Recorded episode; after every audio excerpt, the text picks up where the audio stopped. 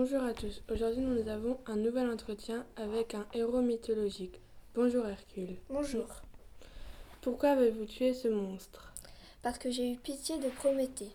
Prométhée, qui est-ce? Prométhée est un titan. Son frère est Épiméthée. Prométhée a eu pour mission de créer la race humaine.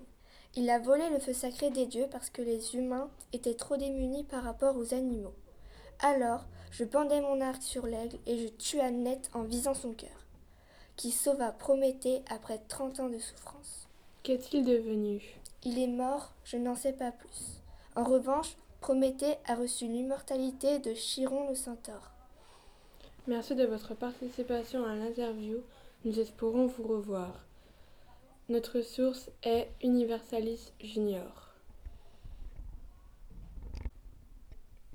Cette interview a été réalisée par Camille et Léane en 6D.